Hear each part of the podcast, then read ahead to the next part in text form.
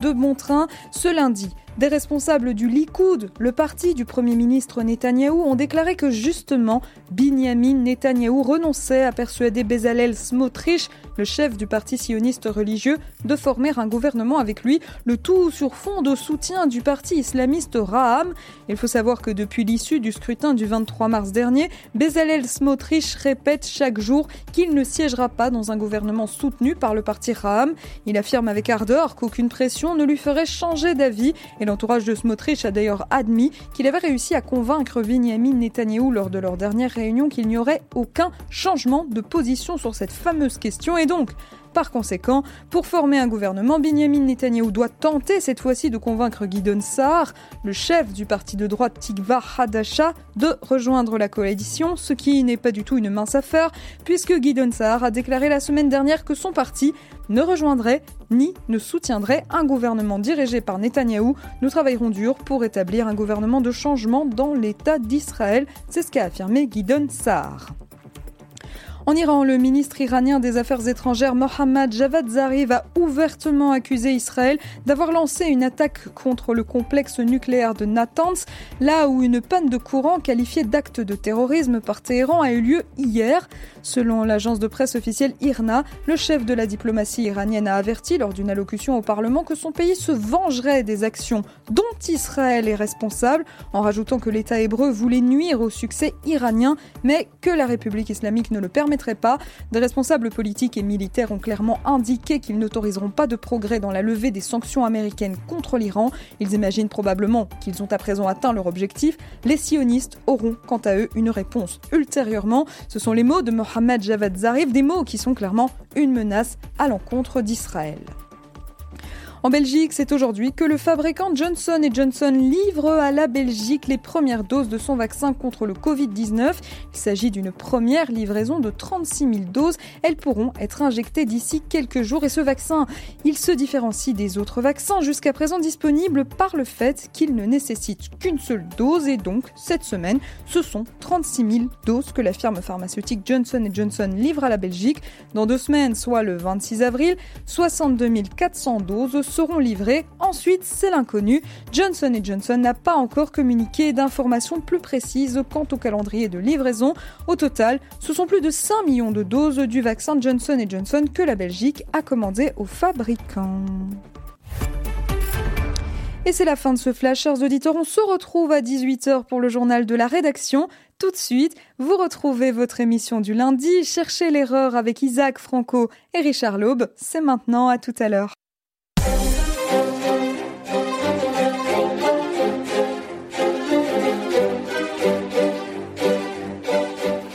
Bonjour Clément et bonjour Isaac. Bonjour Richard, bonjour Clément, bonjour tout le monde. Alors Isaac, euh, nous allons aujourd'hui bien entendu parler des élections israéliennes, enfin plutôt des tentatives de formation d'un gouvernement en Israël. On parlera de la visite de Lloyd Austin, hein, le nouveau ministre de la Défense américain en Israël, euh, pour parler, j'imagine entre autres, du dossier iranien ce qui nous permettra de faire le point hein, sur ce dossier iranien, des discussions indirectes qui sont en cours à Vienne entre les Américains et les Iraniens pour tenter de revenir dans cet accord. Euh, on en profitera également pour essayer de faire le point sur les différents dossiers euh, moyen-orientaux euh, et la position américaine de la nouvelle administration Biden dans ces différents dossiers. et puis alors, on partira peut-être aux États-Unis pour faire un petit point sur un dossier intéressant qui est celui de la Cour suprême. Hein, on, sait que les démocrates ont pour intention de faire le stacking of the court, donc d'augmenter le nombre de juges de la Cour suprême. On parlera un petit peu de la stratégie mise en place pour essayer d'arriver à cette fin par Joe Biden et ses acolytes. Et puis si le temps le permet, on verra bien, il y a le fameux Sofagate hein, qui nous touche de près puisque c'est notre Charles Michel national qui s'est illustré à Ankara il y a quelques jours euh, lors de sa visite à Erdogan. Alors démarrons tout de suite par le dossier israélien. On sait que Netanyahou a été nommé formateur, mais avec seulement 52 députés, hein, sur les 61 dont il a besoin pour former un gouvernement. Mais il a été nommé formateur parce qu'il était celui qui avait obtenu, en tout cas, relativement le plus grand nombre de députés. De recommandations. De recommandations de députés pour former ce gouvernement. Donc il a été nommé formateur. On connaît maintenant un peu le, la routine de ce type de processus, puisqu'il dispose, je crois, de 28 jours pour essayer de former un gouvernement, à la suite de quoi, s'il échoue, euh, Rivlin pourrait lui donner une rallonge de 14 jours, ou pas d'ailleurs, il pourrait nommer quelqu'un d'autre, ou éventuellement demander à la Knesset euh, d'essayer euh, de trouver un Premier ministre qui rallierait au moins 61 suffrages. En tout cas, cette mécanique-là est maintenant bien connue, mais en tout cas, pour l'instant, c'est euh, Netanyahou qui est à la manœuvre et qui doit essayer de former un gouvernement. Alors, euh, on sait que l'arithmétique est compliquée pour lui puisqu'il a 52 voix donc, qui ont effectivement euh, recommandé Netanyahou. Donc il lui en manque 9. Avec Yamina, ça ferait 7 de plus, ça ferait 59.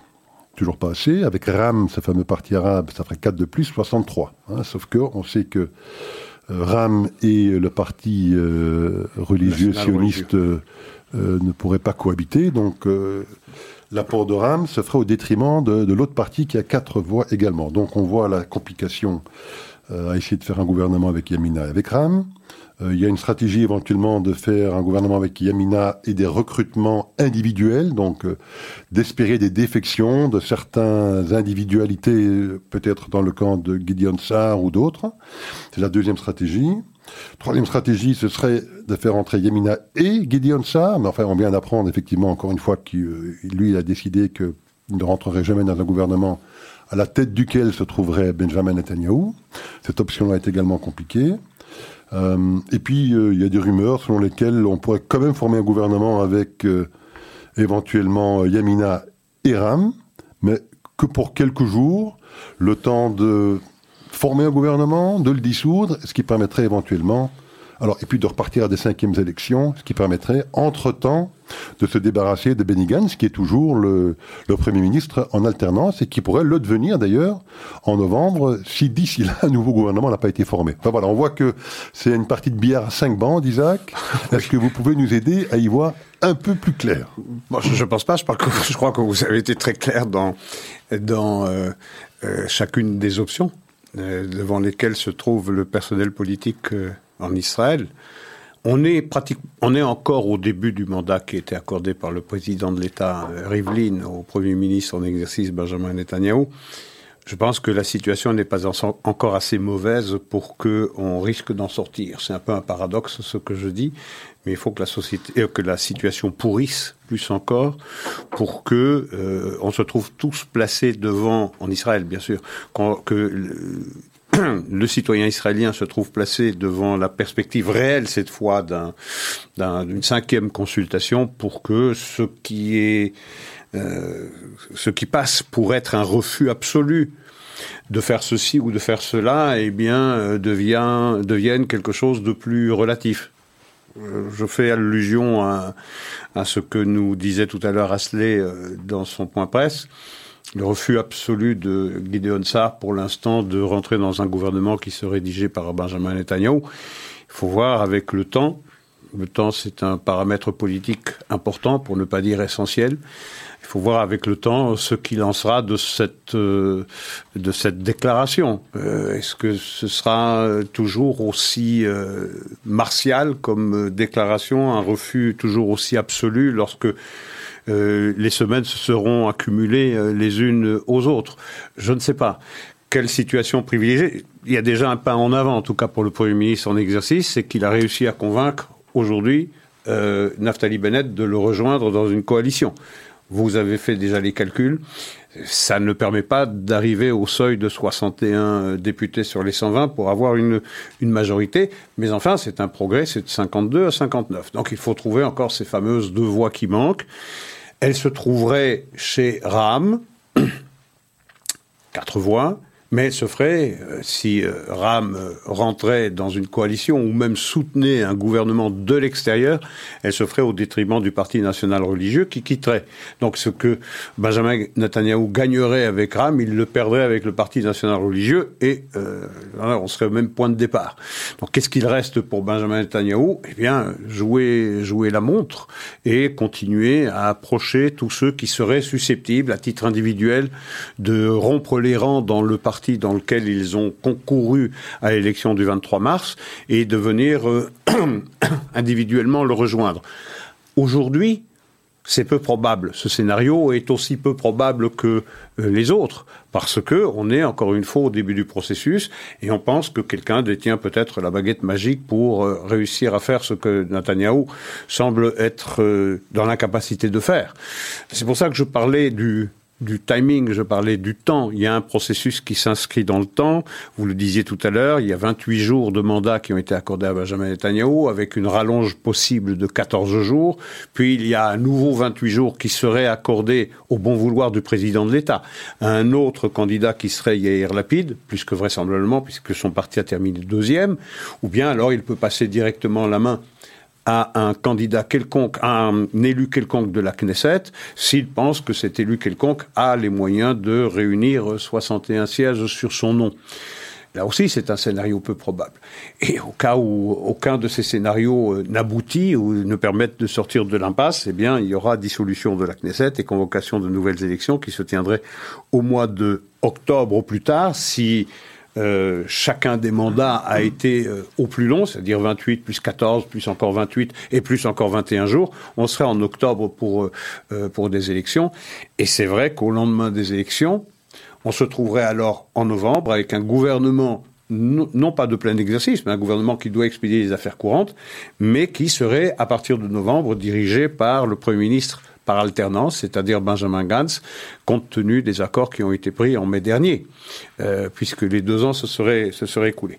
Donc on voit, c'est une situation encore extrêmement fluide, très difficile à,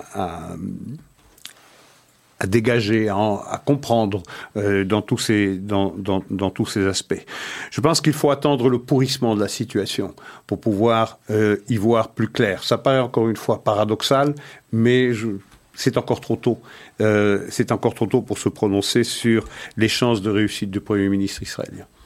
Alors vous disiez que Benjamin Netanyahou euh, était en train de jouer la montre, euh, mais est-ce véritablement à son avantage? Parce que n'y a-t-il pas un risque pour lui?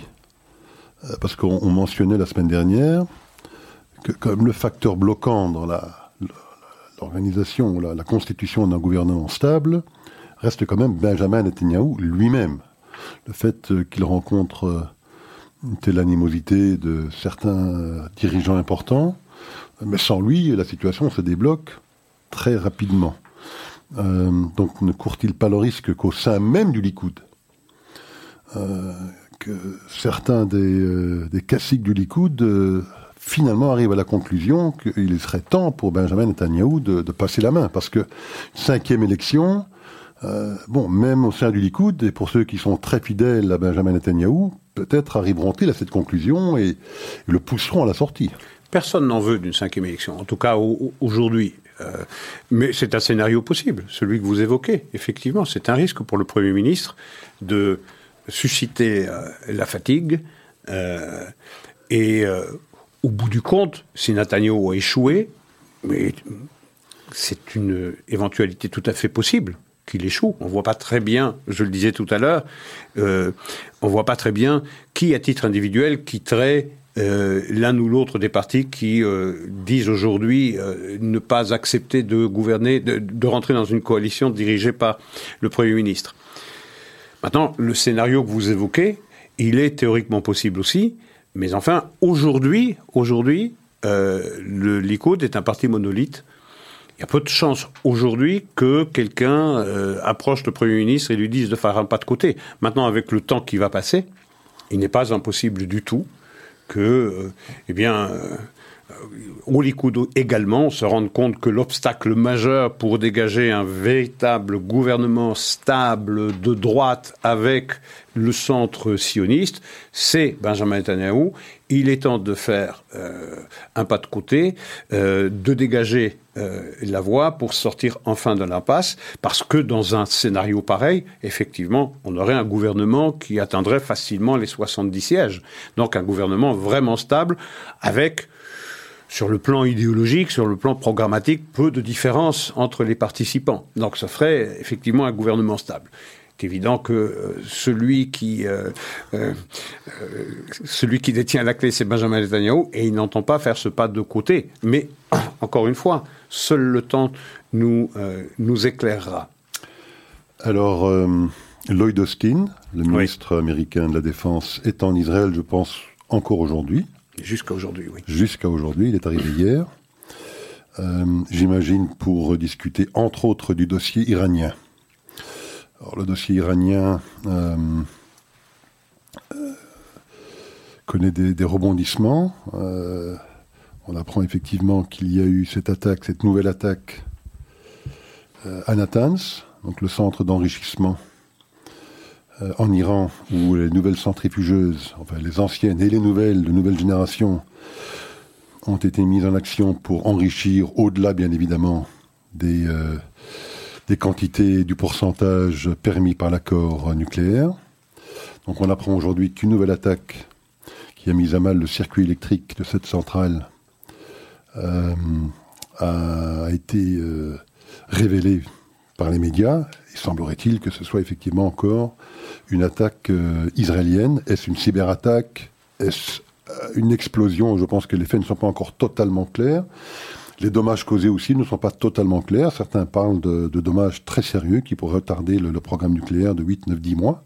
Il faudra attendre, je pense, encore quelques jours pour avoir plus d'informations. En tout cas, on apprend cette information-là au moment où euh, les Américains et les Iraniens sont en train de négocier indirectement à Vienne, indirectement au sens où ils ne sont pas dans la même salle, si je puis dire.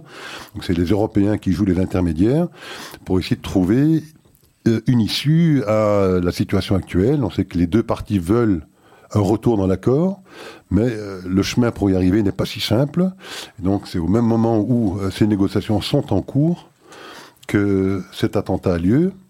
Et c'est au même moment, effectivement, que Lloyd Austin est en Israël pour discuter du dossier. Alors, Isaac, euh, quel éclairage pouvez-vous apporter sur la situation actuelle? Alors, certains analystes ont euh, pense que ça n'est pas innocent, ça n'est pas une coïncidence que cette attaque a lieu au moment où le ministre de la Défense américain foule le sol euh, israélien.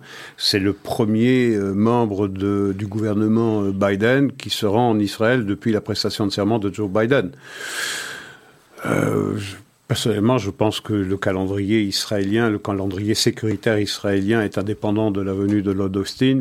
Quelque chose comme ça s'est préparé euh, euh, et c'est indépendant de la visite. Et puis, on ne ferait pas un, tel croc en jambe euh, au ministre, au secrétaire d'État à la Défense américain. Ça rappellerait un peu trop ce qui s'était passé en 2010, rappelez-vous, lorsque Joe Biden, alors vice-président du président euh, Obama s'était rendu à Jérusalem et où le gouvernement israélien, ou en tout cas certains qui voulaient embêter l'administration américaine, avaient euh, euh, déclaré publiquement qu'il y aurait de nouvelles constructions dans les territoires, dans les territoires disputés. Et ça avait beaucoup embarrassé Joe Biden. Je ne pense pas que les Israéliens se livreraient à, à cet exercice cette fois-ci et qu'ils chercheraient euh, qu'il chercherait à mettre en l'embarras Lloyd Austin euh, et, par extension toute l'administration, toute l'administration Biden. Bien, maintenant, qu'est-ce que ça veut dire cette, euh, cette attaque? On s'appellera que déjà au mois de juillet 2020, il y avait eu des explosions dans cette même usine d'enrichissement de l'uranium, au mois de juillet, ça avait euh, euh, pratiquement immobilisé cet enrichissement de l'uranium. En tout cas, ça avait beaucoup euh, embarrassé les Iraniens qui ne se sont pas encore remis d'ailleurs de cette attaque du mois de juillet dernier. Elle survient aujourd'hui, c'est la centrale électrique, c'est pas tout à fait un tableau électrique comme on en a chacun à la maison, hein. on peut imaginer que c'est quelque chose de très très important. Et effectivement, les, les bruits ne sont pas convergents, certains attribuent cette attaque euh, à une cyberattaque, c'est-à-dire euh, virtuelle, ou certains même avancent le fait que ce soit euh, des explosifs qui étaient déposés dans cette centrale électrique qui a, qui a empêché ou qui empêche désormais les centrifugeuses IR5 et IR6 de génération nouvelle, c'est-à-dire qui enrichissent l'uranium à un rythme beaucoup plus élevé, de cesser de fonctionner. Toujours est-il que ce soit une cyberattaque ou bien une attaque à l'explosif, c'est encore une fois quelque chose qui montre qu'il y a des failles sécuritaires considérables dans un endroit qui devrait être le plus sécurisé de la République euh, euh, islamique, euh, islamique d'Iran. Et donc des complicités évidentes, ce qui montre qu'Israël a les yeux partout et qu'il a le bras extrêmement long pour pouvoir faire euh, pour avoir posé cet acte, si tant est que c'est Israël qui l'a fait, comme tout le monde s'accorde du reste à lui en attribuer la paternité. En tout cas, les Iraniens promettent une vengeance. On se rappellera qu'ils ont également promis de se venger de l'élimination de Soleimani euh, des de la main des Américains le 3 janvier 2020. Ça s'est pas encore vraiment matérialisé. Et lorsque les Israéliens ont éliminé Fariradze, le chef, euh, le cerveau du, du programme nucléaire iranien, c'était au mois d'octobre ou novembre dernier, il y avait également ces mêmes promesses de vengeance. Elles ne sont pas encore matérialisées parce que les Iraniens sont tous sauf bêtes. Il y a les intentions et puis les moyens de ces intentions. Les ambitions et les moyens de ces ambitions. Les Iraniens savent qu'ils n'ont pas les moyens de euh, blesser significativement, sérieusement euh, Israël, sauf peut-être euh, par le biais euh, de leur offshot, c'est-à-dire soit le Hezbollah, soit le Hamas, soit de blesser des intérêts israéliens à l'étranger ou des intérêts juifs à l'étranger. Mais en dehors de ça, l'Iran est dépourvu de moyens. En plus de ça, il est en négociation pour l'instant aussi indirecte soit-elle, à Vienne avec euh, l'Union européenne, la Chine, la Russie et euh, les États-Unis, je ne pense pas que... Euh, il y a des élections également au mois de juin, si je ne m'abuse, à Téhéran pour l'élection d'un nouveau président. Je ne pense pas qu'on va avoir des, des représailles sérieuses, si tant est qu'ils en aient les moyens, avant. parce que pour les Israéliens, il n'est pas question, et là le président, le premier ministre israélien était très clair le jour de Yom HaShoah, c'était à Yad Vashem, il a dit Israël ne se sent pas lié par un nouvel accord que dans lequel les Américains entreraient à nouveau. Euh, et nous le disons très clairement, je reprends les mots du Premier ministre, nous le disons très clairement à nos amis américains, à nos meilleurs amis, c'est comme ça qu'il s'était exprimé, nous ne nous sentirons pas liés par un quelconque nouvel accord avec l'Iran. Le problème, c'est qu'il n'y a pas un discours homogène qui euh, sort de l'exécutif israélien parce que, après sa rencontre avec euh, Benjamin Gantz, ministre de la Défense, donc son homologue israélien à Lloyd Austin, lui, il a déclaré qu'il allait travailler de concert avec les Américains pour que le nouvel accord dans lequel les Américains rentreraient, prenne en compte les intérêts sécuritaires israéliens. Donc on voit qu'il n'y a pas un même mot qui euh, s'exprime par le Premier ministre israélien et par son ministre de la Défense. on pourrait penser que l'un joue euh, au mauvais flic et l'autre joue au bon flic.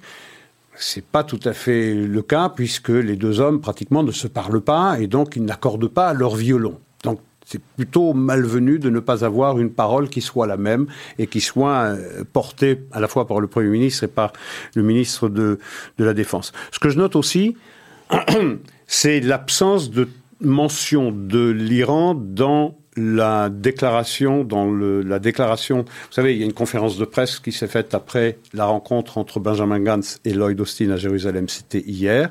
Il n'y a pas eu une seule mention de l'Iran dans sa déclaration publique. Ça ne veut pas dire qu'on n'en a pas parlé, ça paraît évident. Maintenant, les Américains ont dépêché un, personnel, un, un, un personnage sécuritaire. C'est le premier militaire des États-Unis, le ministre de la Défense, secrétaire d'État à la Défense c'est un, je dirais, c'est un, portefeuille technique de la défense. C'est pas un portefeuille politique. Ça veut dire qu'on a parlé sécurité, on n'a pas parlé politique.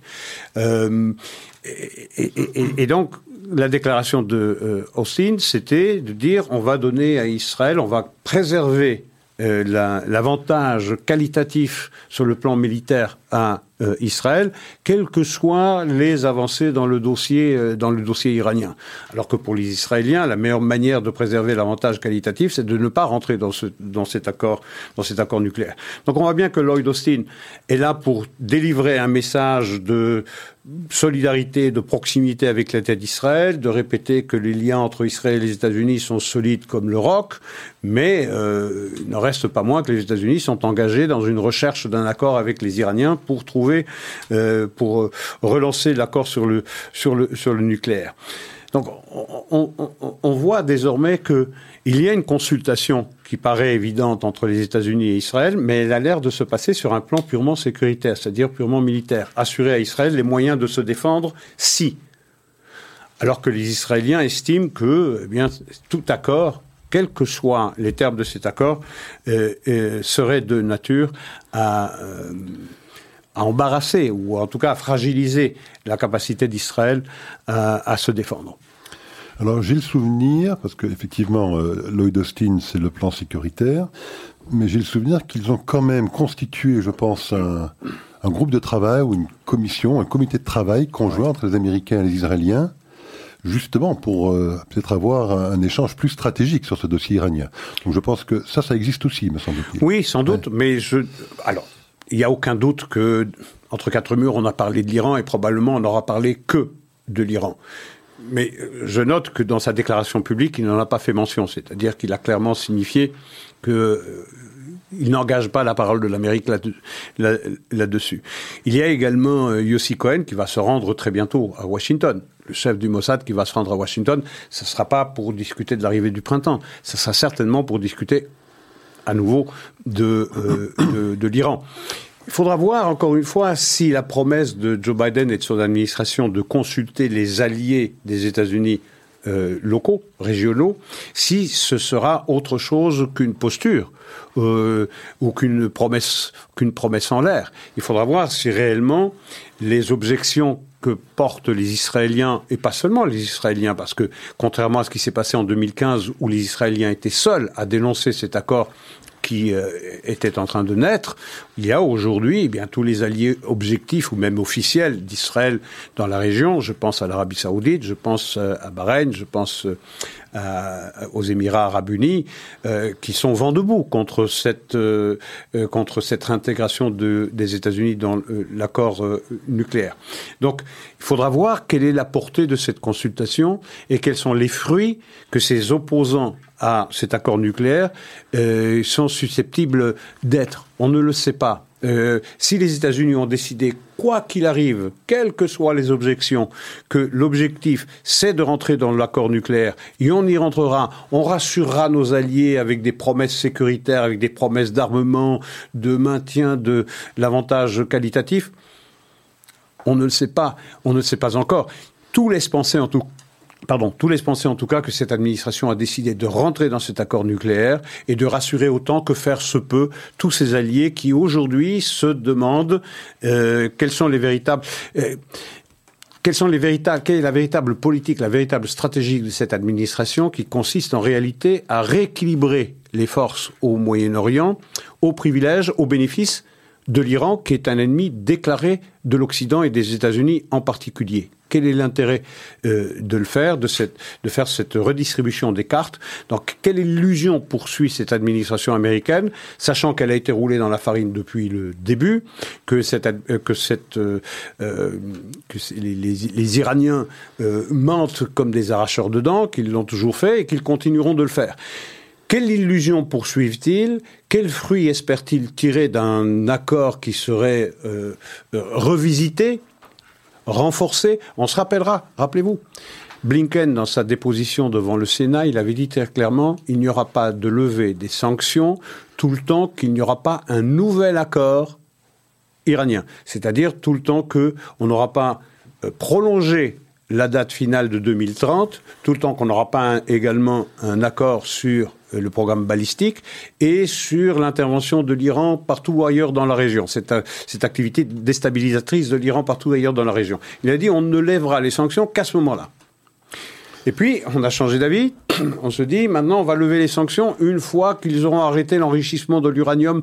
Euh, ils sont déjà à 55 kilos d'uranium à 20%. Et aujourd'hui, on se rend compte que ben, les rumeurs qui circulent, c'est que les Américains sont prêts à lever les sanctions pratiquement, euh, euh, pratiquement sans, sans, sans aucune monnaie d'échange. Alors profitons-en effectivement pour faire le point sur cette politique américaine au Moyen-Orient, euh, sur plusieurs dossiers, pour voir un petit peu les changements depuis l'administration de Donald Trump. Alors il y a plusieurs sujets de discussion. Il y a le TPI, hein, le Tribunal pénal international.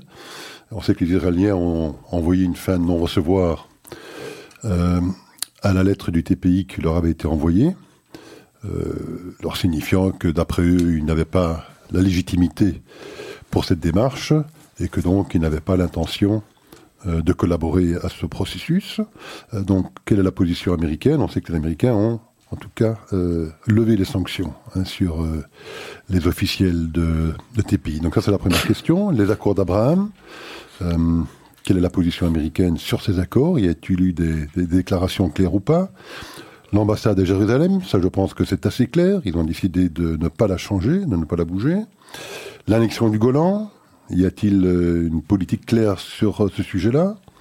Euh, La question de l'occupation, considère-t-il que Israël occupe la Judée Samarie ou pas, d'un point de vue purement juridique, j'entends et d'un point de vue juridique, les implantations, et c'est un corollaire à la première question, à la, précédente, est-ce qu'il considère que les implantations sont légales ou illégales? C'est un autre sujet. Il y a la question de l'ouverture ou la réouverture du bureau de l'OLP à Washington, qui avait été fermé par Trump. Euh, pousse-t-il dans ce sens ou pas? Et puis la question du financement ou du support financier aux Palestiniens, que ce soit directement ou indirectement à travers euh, des ONG ou à travers l'UNRWA, hein, l'agence euh, pour les réfugiés. Donc il y a toute une série de questions. Est-ce que vous pouvez aider nos auditeurs à peut-être y voir clair sur chacun de ces sujets? Alors, premier sujet, le principal, c'est l'Iran. On vient d'en débattre. Et là, ça ne sent pas bon. Ça ne sent pas bon. Manifestement, l'administration américaine euh, se dirige vers une rentrée dans l'accord nucléaire qui sera pas très très différent de celui qu'il était et même probablement il restera strictement le même. Pour ce qui est de la CPI, par exemple, la Cour pénale internationale, Trump avait imposé des sanctions aux responsables de la CPI et avait gelé leur, leurs biens euh, aux, États-Unis. Ces sanctions ont été levées. Euh, vous avouerez que ce n'est pas exactement le meilleur moyen de témoigner la solidarité à l'égard de l'État d'Israël. Euh, on jure dans chacune des déclarations que la CPI n'est pas compétente, qu'elle n'a pas de compétence pour, pour juger Israël qui n'est pas membre de la CPI. mais en tout cas, ce geste fort qui avait été posé par la précédente administration a été levé euh, c'est pas quelque chose qui est particulièrement rassurant. Euh, même chose pour la réintégration des États-Unis dans le Haut Commissariat, euh, le Conseil des droits de l'homme. Le Conseil des droits de l'homme où les États-Unis ont l'ambition, en y rentrant, de peser sur les décisions et de faire changer les esprits. Je fais noter, je, fais remarquer une chose, c'est que avant que Donald Trump ne retire les États-Unis du Conseil des droits de l'homme, la présence des États-Unis n'avait pas changé l'obsession anti-israélienne qui prévalait. Donc réintégrer le Conseil des, des droits de l'homme pour peser sur ces décisions, c'est vraiment se payer de mots. Euh, pour ce qui est euh, de l'occupation, oui, on a retrouvé le discours, euh, les mots-clés que l'on avait dans les précédentes administrations, celle de Donald Trump, c'est-à-dire il y a occupation, c'est plus des territoires disputés, on parle à nouveau de, effectivement, occupation. on n'est pas revenu formellement sur la déclaration qu'avait faite Pompeo lorsqu'il avait dit que per se, au regard du droit international, ça n'est pas euh, la présence israélienne euh, en Judée-Samarie n'est pas illégale au regard du droit international, mais à nouveau on reparle du mot occupation. Euh, l'aide aux Palestiniens oui, elle a été décidée. Maintenant, elle va être ralentie parce qu'il va y avoir un travail au Congrès de la part des Républicains pour la ralentir autant que faire se peut, parce qu'il y a des obstacles législatifs face à cette administration pour pouvoir délivrer cette aide. Il y a le Taylor Force Act qui empêche les Américains de donner de l'argent aux Palestiniens tout le temps que est mise en œuvre cette politique du pay for slay, c'est-à-dire de la récompense du meurtre des civils israéliens. En principe, principe, l'administration est interdite de donner cette, euh, cette aide, sauf si cette décision elle est prise par un executive order et qu'on passe sur la décision du, du, Congrès. je, pense qu'ils sont interdits de soutenir l'autorité palestinienne. L'autorité palestinienne. Leur intention, c'est d'effectivement financer des, des ONG. Oui. On sait être évidemment Bien sûr. à la solde de cette autorité palestinienne, mais semblerait-il que ce soit le, canal choisi oui, par ce, ce sera le canal choisi. Les républicains vont faire de la résistance, mais enfin, à partir du fin du mois ou plus tard, en principe, cette aide commencera d'être délivrée. 150 millions vont être donnés à l'UNRWA, qui est quand même un organisme pour ce qu'on appelle les réfugiés palestiniens, qui a plus fait dans l'histoire pour euh, empêcher l'émergence d'une solution politique que pour euh, l'autoriser. Euh, donc c'est de reprendre à son compte l'idée qu'il faut trouver une solution au problème des réfugiés et de leurs descendants, alors que très clairement, pour le département d'État, lorsque c'était l'administration Trump, on avait déclaré qu'il y avait 200 000 réfugiés authentiques qui restaient encore en vie par rapport aux 5 millions que évoque l'autorité palestinienne et les chancelleries européennes, ça fait une sacrée différence lorsqu'on veut résoudre le problème, le problème des réfugiés.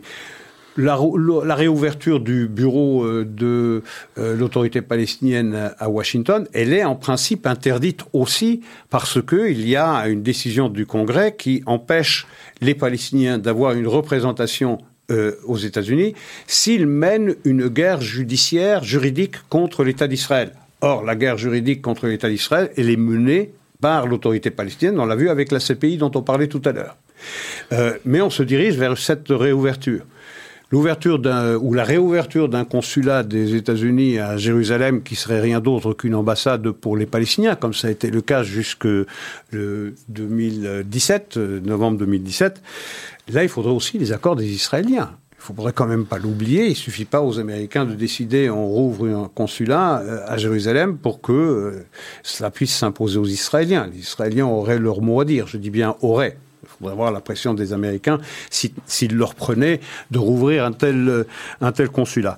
Je ne pense pas que ce serait pour tout de suite, mais enfin, ça reste dans les tuyaux. Quid du Golan et quid des accords d'Abraham? Alors pour ce qui est du Golan, on a déjà eu déclaration dans ce sens de Blinken. On l'avait commenté, je pense, il y a trois ou quatre semaines dans notre émission. Il disait sur un plan sécuritaire, il est évident qu'on ne peut pas revenir sur la présence israélienne sur le plateau du Golan ne peut pas revenir sur un plan sécuritaire. Voilà, il avait été très très clair là-dessus, Blinken.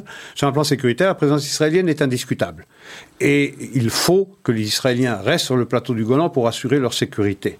Mais sur un plan politique, sur un plan juridique, avait-il ajouté, là la question reste ouverte. C'est-à-dire qu'aujourd'hui, les Israéliens doivent rester sur le Golan, mais demain, lorsque la situation changerait, c'est-à-dire lorsque la Syrie se transformerait en Suisse, et que désormais, euh, euh, à la tête de la Syrie, à la tête de l'Irak, à la tête de Liban, il y a euh, des gens qui, qui ont remplacé leurs fusils par des fleurs, je veux dire, sur un plan purement juridique, donc sur un plan déclaratif, l'administration américaine considère que, eh bien, euh, c'est encore une question ouverte. Donc on reviendrait également sur cette déclaration de reconnaissance de souveraineté israélienne sur le Golan qu'avait fait le, le, président précédent euh, euh, Donald Trump. Et enfin, pour ce qui est des accords Abraham, de deux choses l'une. Rentrer dans l'accord nucléaire, ça va ça va soit renforcer ces accords Abraham, soit les déforcer. Les renforcer parce qu'ils vont se dire il n'y a que Israël comme puissance euh, qui risque de, qui, a les moyens, en tout cas, de faire plier l'Iran et euh, de protéger l'ensemble de la région. Pas seulement d'assurer la sécurité d'Israël, mais d'assurer notre sécurité, saoudien, émirati, etc., etc. Et donc, c'est de se rapprocher euh, d'Israël face à une menace qui serait encore plus présente avec la réintégration des États-Unis dans l'accord. Ou bien il y a le danger de voir chacun de ces pays qui ont signé des accords avec euh, Israël, ou bien ceux qui s'en rapprochaient de s'en éloigner parce qu'ils se disent, sans l'accord, sans la présence américaine, sans le backup américain sur un plan politique, euh, eh bien on va chercher un nouveau maître. On va chercher un nouveau maître chez qui? Soit chez les Russes, soit chez les Chinois. Le risque existe. Et donc on peut à la fois voir ces pays qui euh, euh, ont signé un accord euh, solennel avec Israël, bien le renforcer, de se dire il faut se rapprocher plus encore d'Israël parce que c'est le pilier sécuritaire de la région, ou bien c'est de se dire ça pourrait ne pas suffire et donc il faut chercher un nouveau parapluie. Alors, parlons un petit peu des États-Unis, puisqu'on parle de, de Lloyd Austin. Euh, et plus particulièrement de la Cour suprême. Oui. Euh, on sait qu'aujourd'hui, la Cour suprême euh, a environ six juges considérés comme plutôt conservateurs. 5, 5, 3, 1. disons, John Roberts, le, voilà. le, Chief Justice, vacille un petit peu de temps en temps il a un peu tendance à penser à gauche, oui. Je crois qu'il est plutôt conservateur, mais bon, comme il préfère avoir rééquilibrer un petit peu les débats. Donc il a parfois tendance effectivement à voter avec ses collègues euh, euh démocrates euh, progressistes. Bah, disons que c'est cinq ou six euh, conservateurs, trois à quatre progressistes, ce qui déplaît évidemment aux démocrates, bien entendu, ce qui déplaît évidemment à toute cette woke culture qui existe aux États-Unis, qui n'a de cesse évidemment d'essayer d'imposer sa nouvelle religion mais qui se rend compte évidemment que de modifier euh, la composition de cette Cour suprême n'est pas si simple, puisque on le sait, ces gens, euh, ces juges sont nommés à vie, euh, et que voilà, la plupart d'entre eux aujourd'hui, il y en a quelques-uns qui sont un petit peu plus âgés, mais enfin il y en a trois qui ont été récemment nommés par Donald Trump justement, qui sont jeunes, donc l'âge moyen de cette Cour suprême s'est réduit. Et ceux qui sont plus âgés, je pense à Stephen Breyer en en particulier, qui est un des juges à gauche, justement, un des trois juges juifs, je pense, de la Cour suprême, mais qui est l'un des juges progressistes, ou dits progressistes, même si lui réfute euh, ce qualificatif, euh, est le plus âgé d'entre eux, il a 80 ou 81 ans, euh, et il est maintenant soumis à une très forte pression pour démissionner, euh, pour éviter que ne se reproduise ce qui s'était produit sous Trump, qu'avec euh, Ruth Bader Ginsburg qui était décédée lorsque Trump était encore au pouvoir, eh ben, que Trump ait pu nommer à travers ce, décès un troisième juge conservateur. Donc ils veulent éviter ce risque-là si jamais un président conservateur devait revenir au pouvoir dans quelques années, euh, et donc mettre une pression considérable sur Breyer pour qu'il démissionne. Mais au-delà de ça, au-delà de cette pression, ils ont également pour objectif d'essayer de changer la composition de cette cour, enfin, d'augmenter potentiellement le nombre de juges pour effectivement trouver un autre moyen de rééquilibrer euh, cette cour. Euh, c'est ce qu'on appelle le stacking of the court. On sait que ça fait des mois qu'il pousse pour ce dispositif. On sait que Biden a fait des déclarations où il euh, déclarait ne pas être très favorable à ce dispositif, sauf que sous la pression évidemment de son aile gauche, il a décidé maintenant qu'il est président de nommer une commission. Je pense qu'il y a 36 membres de cette commission plus ou moins bipartisans. Oui. Je ne connais pas les, les membres. De la moins que plus peut-être moins que plus probablement, enfin, une commission chargée d'étudier le sujet. Ils ont, je pense, six mois pour remettre leur ouvrage. Euh, euh, donc, et tout est ouvert à la discussion. Le nombre de juges, la durée du mandat, le, la procédure de nomination et d'élection. Enfin, la totalité du sujet est ouvert. Euh, et donc, est-ce que ça anticipe, Isaac, cette commission euh, d'une tentative effective de radicalement changer euh, le, fonctionnement de la démocratie américaine? Ah, l'ambition, c'est de la changer. L'ambition, c'est de se débarrasser de la Cour suprême telle qu'elle fonctionne aujourd'hui. Rappelez-vous ce que Barack Obama, qui reste encore, qui reste le maître spirituel du Parti démocrate, hein, je veux dire, son influence est considérable. Il avait dit pendant la campagne électorale que la que la Cour suprême telle qu'elle existe, c'est une relique de Jim Crow. Jim Crow relic. C'est quelque chose, c'est quelque chose dont il faut se débarrasser. C'est un, c'est un héritage d'une époque euh, où la discrimination était, euh, était euh, légale, existait. Et donc il faut se débarrasser de cette relique. Ça, c'est le maître mot. évident, rappelez-vous, pendant la campagne électorale, Joe Biden, lorsqu'il était pressé de répondre à la question de savoir s'il voulait élargir la Cour suprême, il évitait chaque fois de répondre à cette question parce que c'est une question véritablement centrale. C'est même la clé, c'est l'architrave de l'architecture euh, politique américaine. si vous la changez, eh bien tout change. Nous disions la semaine dernière, rappelez-vous, que les démocrates cherchaient à supprimer le filibuster, c'est-à-dire euh, cette obligation qui, euh, euh, qui exige une majorité qualifiée de 60 sénateurs sur 100 pour pouvoir adopter une loi. Et que les démocrates voulaient la supprimer de manière à pouvoir faire passer leur loi, puisqu'ils ont une majorité aujourd'hui au Sénat de 50 plus le vice-président, la vice-présidente, qui ferait 51. Et donc ils cherchent à supprimer le filibuster. Nous avions conclu notre, notre débat sur cette question la semaine dernière en disant oui, mais il y aura toujours un recours à la Cour suprême. Sauf qu'à partir du moment où vous supprimez le filibuster, vous pouvez élargir la Cour suprême. Vous pouvez l'élargir et mettre quatre nouveaux euh, euh, juges qui seront progressistes et qui feront pencher la balance euh, en faveur du parti au pouvoir, ce qui fait que le recours à la Cour suprême, eh bien, il n'aboutirait pas, puisqu'il serait, serait rejeté, ce recours. Et donc, tous les changements seraient, euh, seraient actés. Donc, on voit combien cette euh, ambition, elle est centrale dans le mandat de Joe Biden et du Parti démocrate. C'est évident, pour l'instant, c'est un habillage, c'est une manière d'avancer masquée. On en commissionne un problème, mais on connaît l'ambition euh, de Joe Biden, on connaît également la pression du, du, euh, du courant radical au Parti démocrate. Il s'agit de se débarrasser de la Cour suprême telle qu'elle existe. Le problème, c'est que aujourd'hui, l'architecture politique américaine repose sur la Maison Blanche, sur le Congrès, les deux chambres, et sur la Cour suprême. Ça fait 150 ans que la, Cour suprême fonctionne avec 9 juges. 150 ans.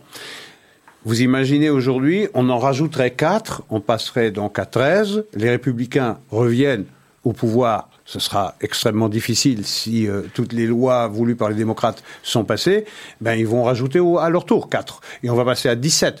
On arrivera comme ça à une centaine de, juges à la Cour suprême et son autorité en sera considérablement affaiblie. Lorsqu'on questionne les Américains sur le point de savoir quel est leur regard sur la Cour suprême, ils veulent qu'elle reste telle qu'elle. Mais on sait bien que le parti au pouvoir, pour l'instant, n'a que faire de ce que pensent euh, les Américains.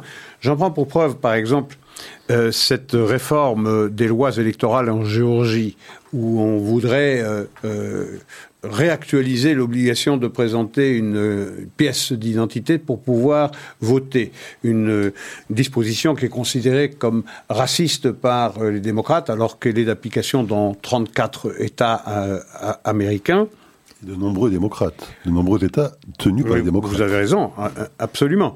Euh, donc, on, voit l'ambition des, démocrates, c'est de, de passer outre la volonté des Américains qui disent pourtant que, euh, eh bien, on veut que la Cour suprême reste la même. On veut à 75% des Américains que chaque électeur puisse, doive présenter, pardon, une pièce d'identité. Donc, euh, les intentions, ou en tout cas les, les intentions de, de, de, la population américaine sont claires sur ces sujets. Ça n'empêche pas pour, euh, pourtant le, le, président américain de constituer une commission pour rendre un avis dans les six mois, c'est-à-dire on sera au mois de octobre, euh, octobre-novembre, et puis on va voir, on va chercher à passer en force du côté démocrate. Je crois que le maître mot, et vous l'avez prononcé, c'est celui de confiance. Oui. Hein, pour qu'une démocratie fonctionne bien, effectivement, il faut un bon équilibre des pouvoirs entre le judiciaire, le législatif et l'exécutif. Et la Cour suprême a mis longtemps, d'ailleurs, à gagner ses galons. Hein, C'était pas gagné d'avance. Hein. Il ne faut pas oublier que c'est une Cour euh, qui est euh, fédérale, euh, qui a des cours suprêmes au niveau de chacun des États, et qu'elle a mis de nombreuses années à s'imposer oui. au public américain. Hein, il y a une... Euh, on peut rappeler que dans les années 50, lorsqu'on essayait justement de se débarrasser de ces lois ségrégationnistes et raciales de l'époque qui existaient aux, aux États-Unis, jusque dans les années 50. Euh, le premier 60. État, qui, même 60, même 60.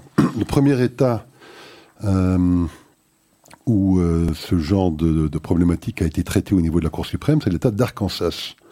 En Arkansas, je crois en 1954, je pense, ou 56, neuf étudiants noirs ont voulu s'inscrire dans une école blanche, enfin blanche, dans une école où les noirs mhm. étaient interdits, euh, et euh, pour tester, si je puis dire, le système et forcer des décisions juridiques. Euh, ils ont été rebootés au niveau de l'État, au niveau de la Cour suprême de l'Arkansas, et donc c'est remonté à la Cour suprême fédérale américaine, qui s'est prononcée en faveur, heureusement, en faveur de ces neuf étudiants noirs. mais il faut savoir que la Cour suprême ne dispose d'aucun moyen pour exécuter ces, ces jugements. Il faut donc qu'elle se repose sur les autres branches du pouvoir pour les exécuter. Il faut qu'elle ait une autorité reconnue.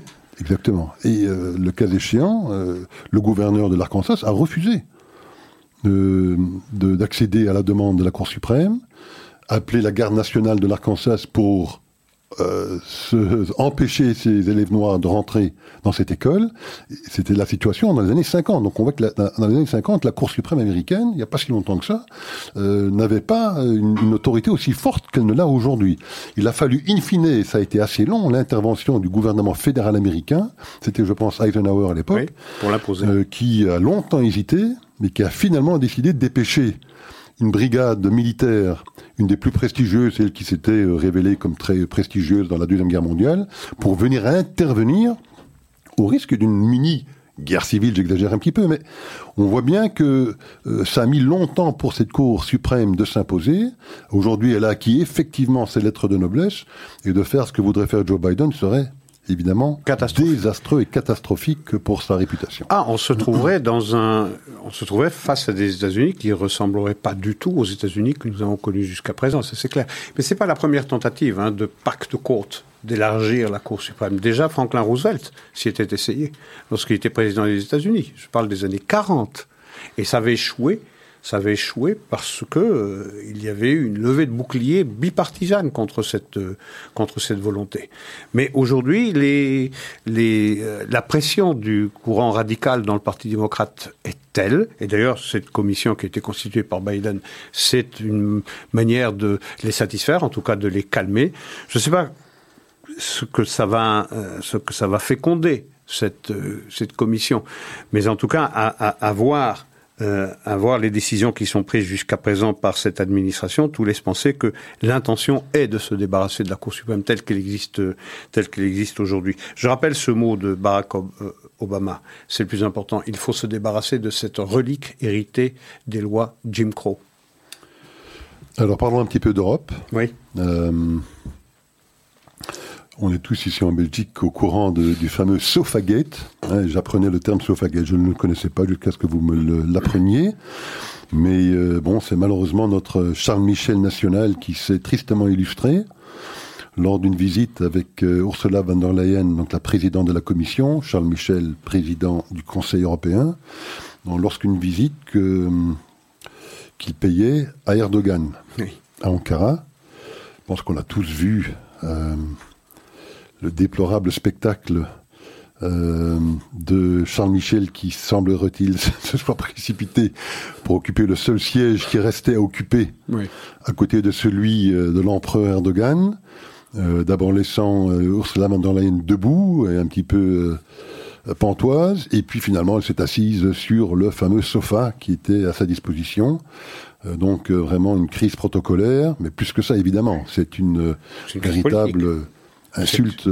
C'est un affront. Euh, un affront d'Erdogan à l'Europe. Alors Isaac, euh, que penser euh, de, ce, de, ce, de, cette triste histoire? Oui, cette pantalonnade. C'est un, un, triste spectacle, vraiment, un triste, lamentable. Il n'y a pas de mots pour censurer le comportement de, de Charles Michel et de Ursula von der Leyen dans une moindre mesure, parce qu'elle a été victime de la goujaterie de l'ancien Premier ministre belge.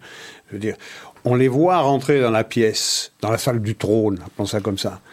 Euh, Van der Leyen est en tête. Elle est devant Charles Michel. Et puis on voit Charles Michel, lorsqu'il avise qu'il n'y a que deux trônes, qu'il n'y a que deux grands fauteuils, euh, eh bien on le voit presser le pas et puis se précipiter vers ce fauteuil et s'y asseoir, même pas s'y asseoir, pratiquement s'y coucher.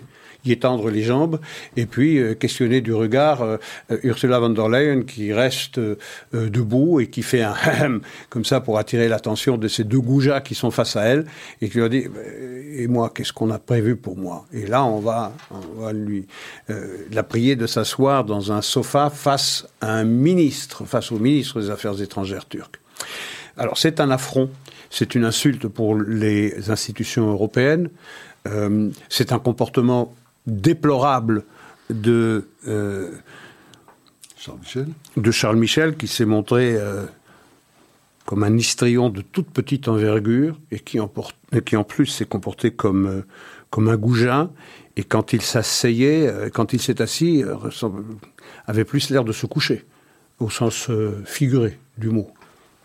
Et donc c'est un spectacle déplorable, une injure à l'Europe, une injure aux femmes aussi, mais pas principalement. C'est important ça aussi, parce qu'il faut savoir que la Turquie avait dénoncé euh, cette, euh, convention, de protection, convention de protection des femmes. Signée à Istanbul. Signée à Istanbul d'ailleurs, qui s'appelle la Convention d'Istanbul.